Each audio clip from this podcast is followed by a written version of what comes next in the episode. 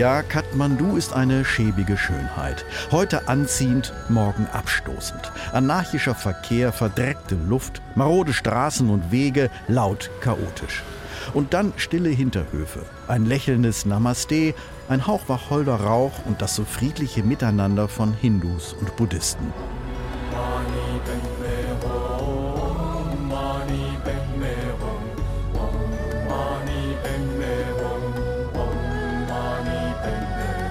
Der ewige Mantra-Hit Om Mani Hum läuft seit vielen Jahren fast in Dauerschleife in den Touristengeschäften am Himalaya. Auch jetzt wieder im quirligen Tamel, dem Touristenviertel von Kathmandu, zwischen Klangschalen, Down-Overalls, Geldwechslern und Rikscha-Taxis. In Tamel da ist wieder Leben da. Ja. Die Restaurants sind wieder offen und Touristen sind da.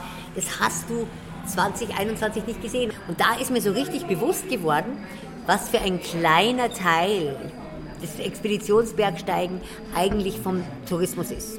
Weil du hast die Trecker und wen du natürlich auch nicht da hattest, waren natürlich die ganzen Kulturtouristen. Ne? Also ich meine, die schon ein bisschen älter sind, die dann nach Bhaktapur gehen, nach Lumbini, nach Chitwan, die waren auch nicht da.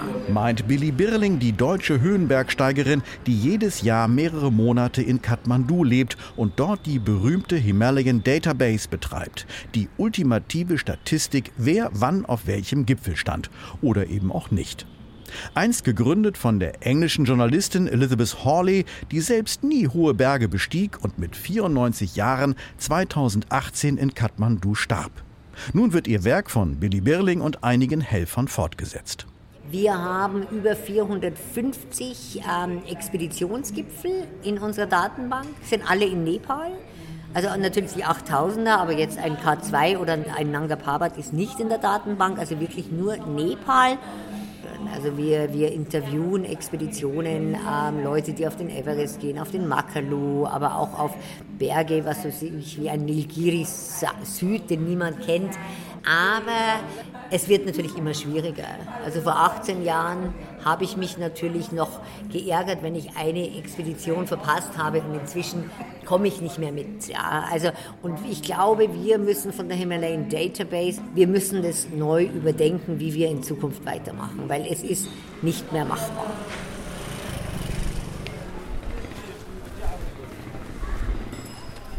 Frühjahr 2022. Das heißt in Nepal Hauptsaison für Bergtouristen, Vormonsun. Im April hat sich der Winter langsam aus dem Himalaya zurückgezogen, der regenreiche Monsun beginnt aber meist nicht vor Anfang Juni. Trecker und Expeditionen ziehen nun in die Berge. Und es ist die erste Saison nach Corona. Zwei Jahre lag der Tourismus in Nepal während der Pandemie-Hochzeit da nieder. Dabei ist er mit etwas über 500 Millionen Dollar Deviseneinnahmen ein entscheidender Wirtschaftsfaktor. In einem Land, das laut Statistik zu den ärmsten der Welt gehört.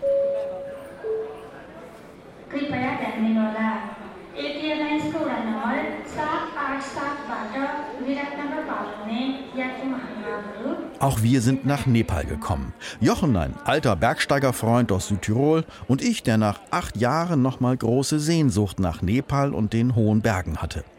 Keinen fertig organisierten Track haben wir gebucht, sondern unseren eigenen Plan gebastelt und dann eine kleine Agentur gesucht, die ihn umsetzen wollte.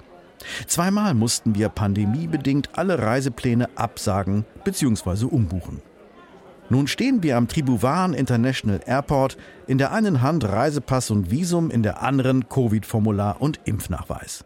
Aber nach einer Stunde sind alle strengen Kontrollen überstanden.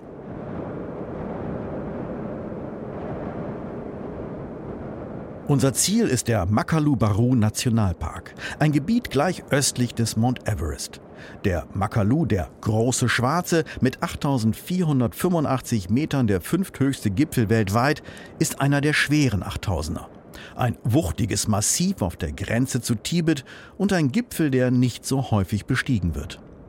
Anfang der 50er Jahre erkunden erstmals Bergsteiger aus dem Westen die unzugängliche Region und 1955 erreicht eine französische Expedition als erste den Gipfel.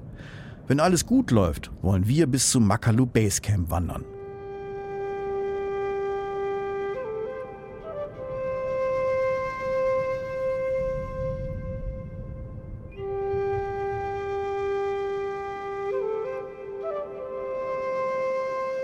Nepal ist das Bergland. Fast die Hälfte seiner Fläche liegt über 3000 Meter Höhe. Von der heißen Tiefebene an der indischen Grenze bis zu den 8000er Gipfeln am Himalaya-Hauptkamm sind es nur rund 200 Kilometer.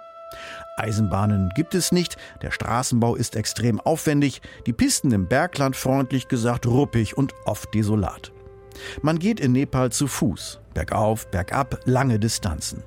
Oder man fliegt. Viele kleine Landebahnen in abgelegenen Regionen werden von Kathmandu aus angeflogen, von Yeti Air oder Buddha Air.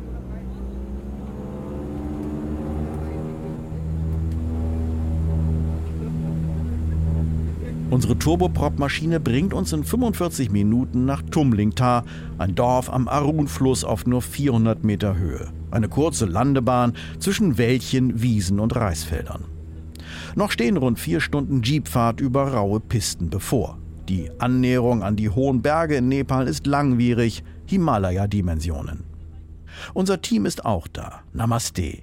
Ein Guide, zwei Träger. Gyaltsen und Prabin kommen aus Humla, einer einsamen Gebirgsgegend in Westnepal. Angdava ist ein Sherpa aus dem Sulukumbu, der Everest-Region. My name is Dawagense Lama and I'm from Humla. I live in Kathmandu, yeah, you know. I'm doing for my job is trekking, yeah, you know. Namaste. I'm Pravin from Humla. My job is trekking. Namaste. I'm Angdawa Sherpa. I'm from Sulukumbu, from Lukla. So now I, am working from the trekking agency, a trekking and mountaineering guide. Hmm. I'm working with European and English everyone who wants to like come to Nepal trekking or climbing. I want to work with them.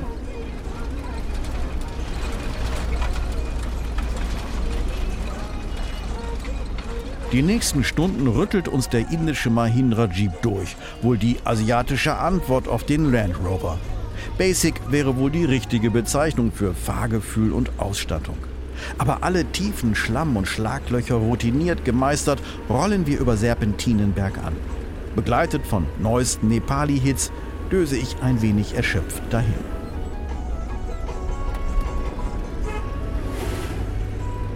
Das nepalesische Tourismusministerium rechnete für 2020 mit rund zwei Millionen Besuchern aus dem Ausland. Bergsteiger, Trekker, Kulturtouristen. Es kamen letztlich gerade 200.000, also ein Zehntel. Hotels und Restaurants schlossen, Trekkingagenturen, damals angeblich 4000 im Land, gingen pleite. Daran hingen Taxifahrer, Lodgebetreiber, Andenkenverkäufer, Hotelangestellte und, und, und. Manch einer sprach vom Kollaps der Tourismusindustrie. Unser Guide Gyaltsen, ein kleiner, drahtiger Mann mit tibetischen Vorfahren, wird sehr ernst, wenn er an die vergangenen Jahre denkt. We stay in home here, you know. It's so difficult that time. What I can do? We just thinking Wir waren nur zu Hause. Es war eine schwere Zeit. Was sollten wir machen? Ich dachte nur, was soll ich machen? Kein Einkommen, keine Rupie, nur Ausgaben, kein Einkommen. Diese Zeit war so verdammt schwierig. Und seine Kollegen nicken zustimmend. Auch die Touren mit indischen Gruppen zum Kailash nach Tibet fielen aus. China hält seine Grenzen für alle Ausländer hermetisch abgeriegelt und keine Änderung ist abzusehen. Wir sind seit sehr langer Zeit wieder sein erster Auftrag. We are very grateful for that fügt er lächelnd hinzu.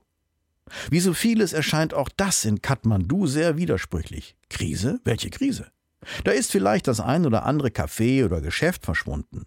Aber es wird gebaut.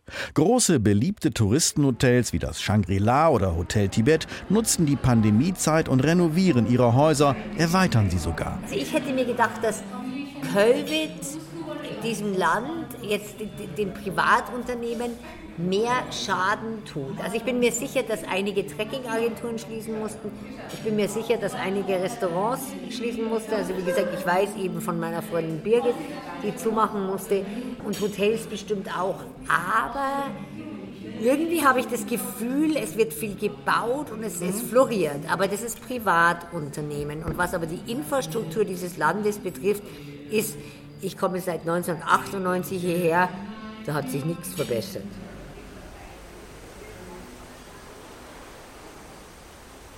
Wir starten ganz unten.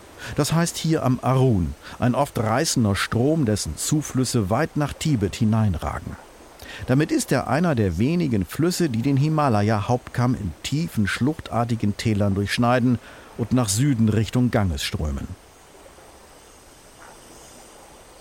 Die Zeit der Hängebrücken aus Lianen, Seilen, Bambus und Holzbohlen ist lange vorbei, auch wenn ihre Überreste noch neben unserer stabilen Stahlseilkonstruktion langsam vor sich hinrotten. Das Wasser schäumt, die Luft dampft. Wir sind auf rund 700 Meter Meereshöhe. Das bedeutet in Nepal Tropen. Es wachsen hier Bananen, Affen leben im Waldesdickicht. Trotzdem blinken manchmal ein paar eisige Schneespitzen in der Ferne über die dicht bewaldeten Hänge über uns. Immer wieder unwirklich scheinende Kontraste im Himalaya.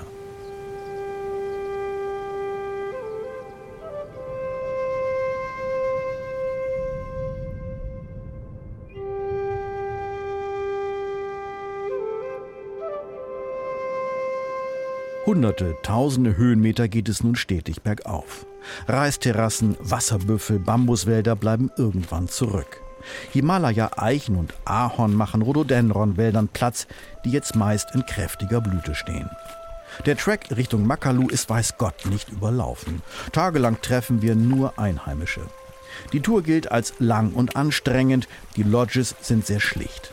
Die Verpflegung auch. Morgens Chapati oder Porridge, abends Dalbat, also Reis und Linsensuppe oder, naja, eben Dalbat. Eigentlich immer. Mal mit ein paar Kartoffeln, mal mit etwas Gemüse. In unserer Lodge treffen wir am Abend Chiara und Giordano aus Bergamo. Die beiden sind erklärte Nepal-Fans, kommen fast jedes Jahr zum Himalaya, reisen lange mit schmalem Budget und kleiner Ausrüstung. Ein bisschen wie in den 1970ern. To try this one because uh, first of all I'm attracted uh, particularly by the mountain, Makalu, okay, because it's Oh, dieser Trek hat uns angezogen, vor allem wegen des Bergs Makalu. Ein sehr schwerer 8000er. Und er hat eine fantastische Gestalt. Uh, just before uh, the COVID, but uh, we were stuck in Italy. Wir planten dies hier seit 2020, blieben aber wegen Covid in Italien hängen. Naja, erst wollten wir dann woanders hinreisen, aber nun sind wir dieses Jahr doch nach Kathmandu geflogen und entschieden uns, diesen Trek zu starten. Und auch wenn in Kathmandu Hotels erneuert und ausgebaut werden, hier oben in den Bergen sind die Pandemiefolgen sichtbarer. But uh, the bad things is uh, on the way to the trek you can find a lot of lodge closed and uh, like um, destroyed, ah. collapsed. Die schlechte Seite ist, auf dem Weg hierher siehst du verlassene und zerstörte Lodges. Und die Nepalis erzählten uns, dass zwei Jahre lang niemand gekommen ist, um zu übernachten und so weiter. Deshalb sind wohl viele Lodges aufgegeben worden. Aber das Gute ist, fügt Giordano noch schmunzelnd hinzu, Kathmandu ist jetzt sauberer, auch die Luft. Er müsste dort weniger husten als sonst immer. Bemerkenswert für eine Stadt mit berüchtigt hoher Luftverschmutzung. Angdava Sherpa stammt aus Lukla, dort wo alle Besucher der Everest-Region auf der berühmt-berüchtigten kurzen Landebahn mit Twin-Otter-Maschinen landen. Der Familienvater ist ein exzellenter Bergsteiger, stand auf dem Everest und dem K2 und bildet nepalesische Bergführer im Eisklettern aus. Aber auch er hatte in den vergangenen Jahren fast keine Arbeit und damit kaum Einkommen. Eine Gruppe habe er in der vergangenen Saison zum Everest Basecamp geführt, sonst war da nichts. Wenn du für eine Agentur länger arbeitest, also vielleicht fünf Jahre, dann haben einige von denen kleine Hilfen bezahlt, vielleicht 15.000 Rupien. Einige haben das gemacht, aber die meisten nicht. Sonst gibt's nichts. Das sind etwas über 100 Euro. Zum Vergleich, das Durchschnittseinkommen in Nepal liegt bei rund 1000 Euro im Jahr. Sowas wie, was wir bekommen haben, ja, irgendwie Corona-Zulagen und, und Kurzarbeit. Ja, sowas gibt es hier natürlich nicht. Nee, also ich meine, natürlich hat so eine Trekking-Agentur Angestellte, aber wenn keine Arbeit ist, dann ist keine Arbeit da, dann kriegst du auch kein Geld. Das kann man sich gar nicht vorstellen, wenn man aus Europa kommt oder aus Deutschland. Versicherungen oder Arbeitslosen, nein, da gibt es keine Arbeit und, und, und, und tschüss. Ja, also da gibt es auch keinen großen Arbeitnehmerschutz oder so.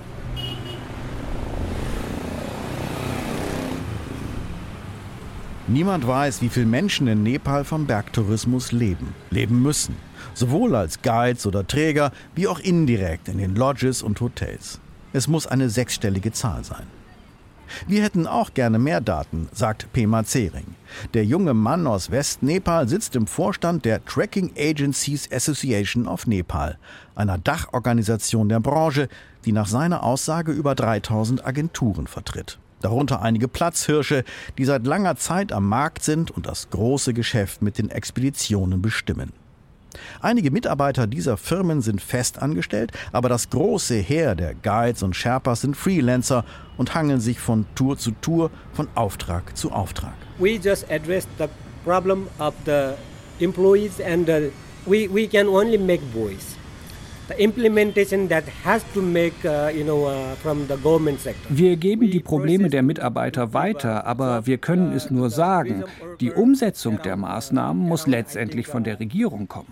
Was wir gemacht haben, war zeitlich befristete Jobs für ungefähr 30.000 Menschen aus dem Tourismussektor zu finden, die in einer sehr schlechten Lage waren. Das geschah in Kooperation mit dem United Nations Food Program und dem Tourismusministerium. Uh, you know, uh, projects and uh, by coordinating with Tourism Board and the Trekking Agencies Association of Nepal TAN. Auch Billy Birling weiß von unkonventionellen Hilfsaktionen. Ich weiß zum Beispiel Asian Trekking. Asian Trekking ist eine sehr traditionelle, alte Trekking-Agentur. Es war eine der ersten Trekking-Agenturen, glaube ich, hier in Nepal. Die haben 50 Sherpas, die jetzt mit denen auf Expedition gehen. Und die Sherpas hatten natürlich alle keine Arbeit. Ja. Was der Dauer Steven gemacht hat von Asian Tracking, der hat seine Sherpas, hat der eingesetzt, sagte, okay, äh, wir gehen jetzt zum Annapurna-Basislager und zum Dalagiri-Basislager und wir räumen da auf.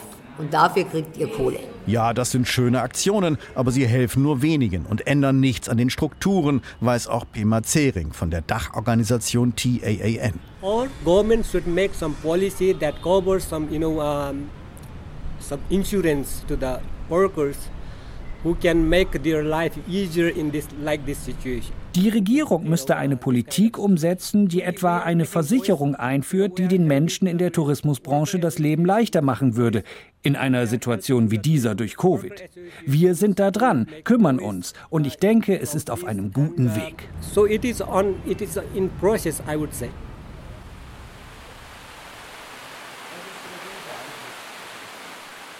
Wir hängen fest.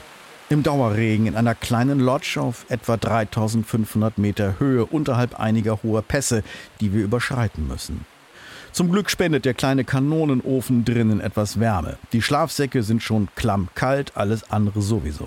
Seit drei Tagen plattert es draußen fast ununterbrochen. Wir schauen uns immer wieder ungläubig an. Ist das etwa schon der Monsun? Der kommt doch immer erst Anfang Juni. Wir haben aber den 17. Mai. Jetzt ist normalerweise beste Hochsaison für Himalaya-Berge und eigentlich auch bestes Wetter, denken wir. Und schauen dann wieder fragend in den Regen und in die Gesichter unserer Guides. Ist das ein langes Gewitter, ein fieser Tiefdruckausläufer, wie man bei uns sagen würde? Oder der Monsun? Sie sind unsicher, ausweichend. Early Monsoon? Perhaps. Denn sie möchten natürlich, dass unser Trip erfolgreich verläuft und wissen gleichzeitig, dass der echte Monsunbeginn alle Pläne durchkreuzen würde. Denn das heißt unkalkulierbarer Schneefall in der Höhe und möglicherweise unpassierbare Pässe. Auch Sherpas, die vom Basecamp kommen, von einer der Expeditionen, die zusammengepackt haben, erzählen von schlechter werdendem Wetter. Dann spricht Gyaltsen die bittere Wahrheit aus. Uh, normally here is starting in monsoon end of the May. Normalerweise startet der Monsun Ende Mai, ja, aber dieses Jahr scheint er schon Ende April begonnen zu haben. Ich weiß auch nicht. Vielleicht hängt das auch mit der globalen Erderwärmung zusammen.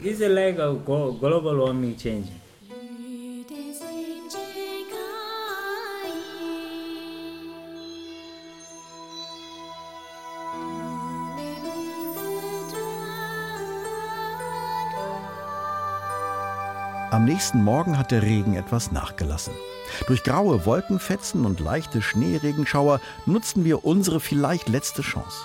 Über Altschneefelder geht es hinauf und 800 Höhenmeter.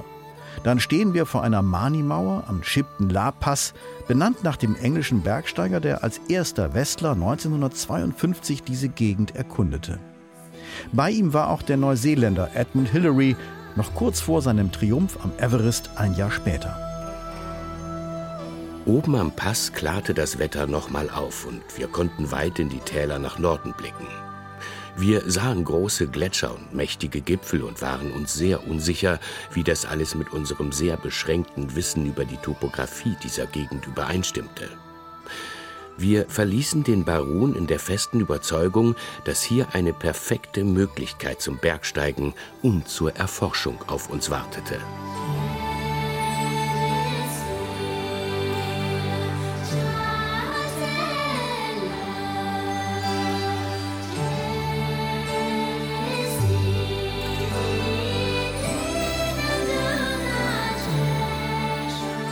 Wir sehen weder Gletscher noch Gipfel, stieren ins Grau.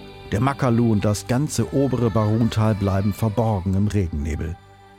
Trotz allem fällt es nicht ganz leicht, aber das Wetter der letzten Tage hat mich mürbe gemacht. Die Entscheidung umzukehren kommt dann schnell. Unsere Guides spannen Gebetsfahnen, entzünden Räucherstäbchen. Eine kleine Puja, auch in dieser garstigen Situation eine kleine feierliche Ehrerbietung an die Bergnatur. Man kann vieles planen für einen Track im Himalaya, vieles einkalkulieren, aber nie das Wetter. Eine Binsenweisheit, wie wir gerade mal wieder erkennen müssen.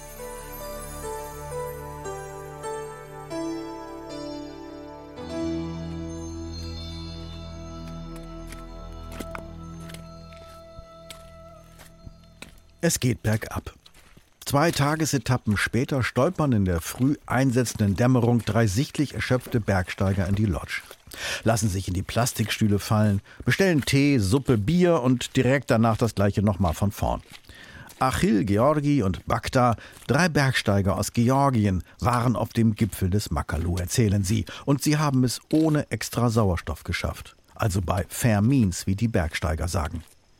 Glück über den Gipfelerfolg und Müdigkeit der langen Abstiegsetappen mischen sich im Lächeln der drei. Conditions were good. This year conditions were good. I don't know, not so much snow, not so much wind. Oh, die Bedingungen oben am Berg waren gut dieses Jahr. Doch wirklich, nicht so viel Schnee, nicht so viel Wind.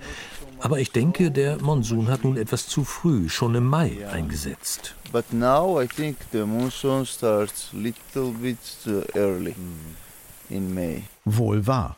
Die drei waren bereits Ende März auf dem Anmarschweg zum Basecamp und erreichten Anfang Mai den Gipfel auf 8485 Meter. Fünf internationale Expeditionen versuchten dieses Jahr den Berg zu besteigen, erzählt Achill. Die meisten waren erfolgreich. This year Dieses Jahr haben die Expeditionen den Gipfel sehr früh erreicht und deshalb wurden sie nicht mehr beeinträchtigt vom frühen Monsun, also wie bei uns. Zwei der Georgier hatten im vergangenen Jahr schon eine Erkundungstour zum Makalu unternommen. Das hat uns jetzt sehr geholfen, erzählt Achill, aber wegen Corona war das schon Stress. Wir kamen rein ins Land, aber dann erstmal nicht wieder raus. Wir hingen fest. Und wenn Billy Birling in ihrer Himalayan Database schaut, kann sie nur bestätigen, die Expeditionsbergsteiger haben auch im Corona-Jahr 2021 ihren Weg in den Himalaya gefunden. Ich glaube, auch jetzt Kriege und, und, und äh, Pandemien, für die Leute, und inzwischen gibt es ja sehr viele Leute, die alle 14 8000er machen wollen, das sind so viele inzwischen, dass die Leute, die sind auf ihrer Mission. Die wollen ihre 14 8000er machen. Da ist eine Pandemie, ein Krieg, äh, ein Erdbeben, das hält die nicht auf.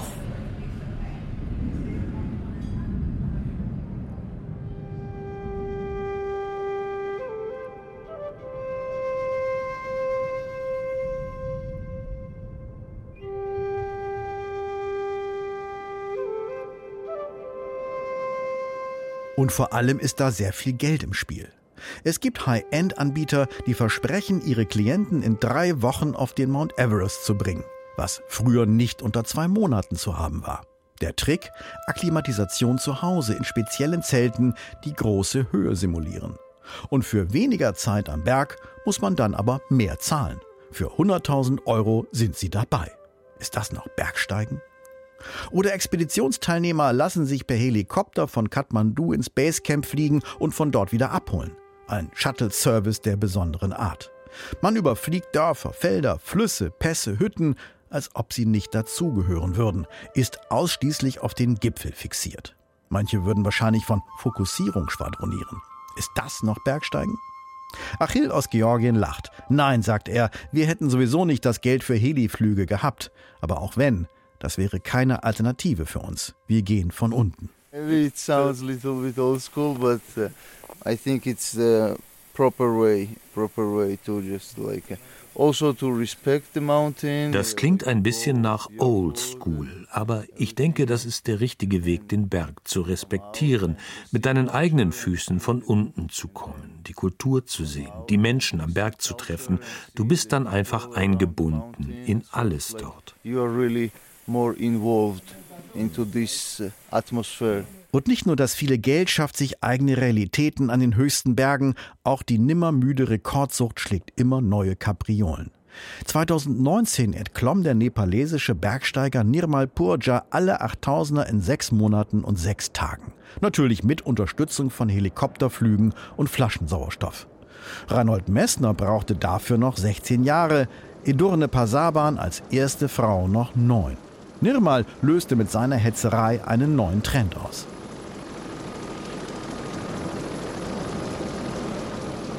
Die 36-jährige Norwegerin Christine Harila erklomm jetzt im April und Mai sechs Achttausender in Nepal. Natürlich mit Hilfe von einigen Heliflügen, Sauerstoffflaschen und vor allem starken Sherpas, die für Fixseile und Gepäck zuständig waren.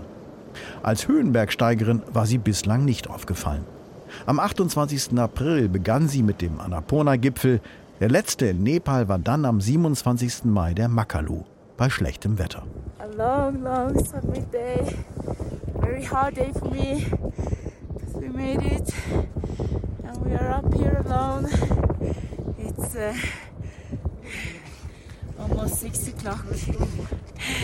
In den Sommerwochen wird sie jetzt an den 8000ern im Karakorum unterwegs sein, gesponsert von einem britischen Luxusuhrenhersteller, um einem neuen Rekord hinterherzurennen. Allerdings, auch Helikopter und viel Geld werden wohl die chinesische Regierung nicht überzeugen können, für die Norwegerin ihre Covid-Abschottung aufzugeben und die Grenzen zu öffnen. Denn der 8027 Meter hohe Shishapangma steht als einziger Bergriese komplett auf tibetischem Territorium.